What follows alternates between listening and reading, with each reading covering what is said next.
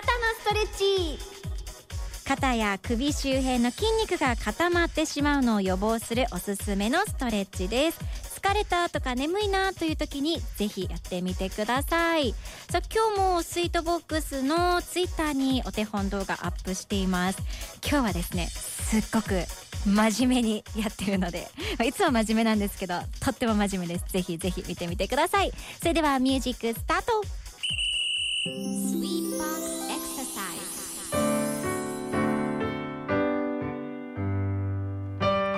立っていても椅子に座った状態でも OK 背筋を伸ばし手のひらを正面に両腕を真上へ伸ばします。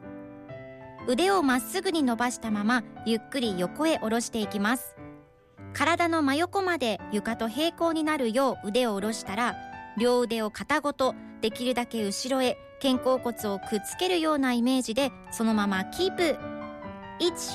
12345 678ゆっくり腕を戻したらもう一回。両腕を真上へ伸ばしたらそのままゆっくりと横へ下ろします。腕が上がったり下がったりしないように。1234567 8うーすっきり。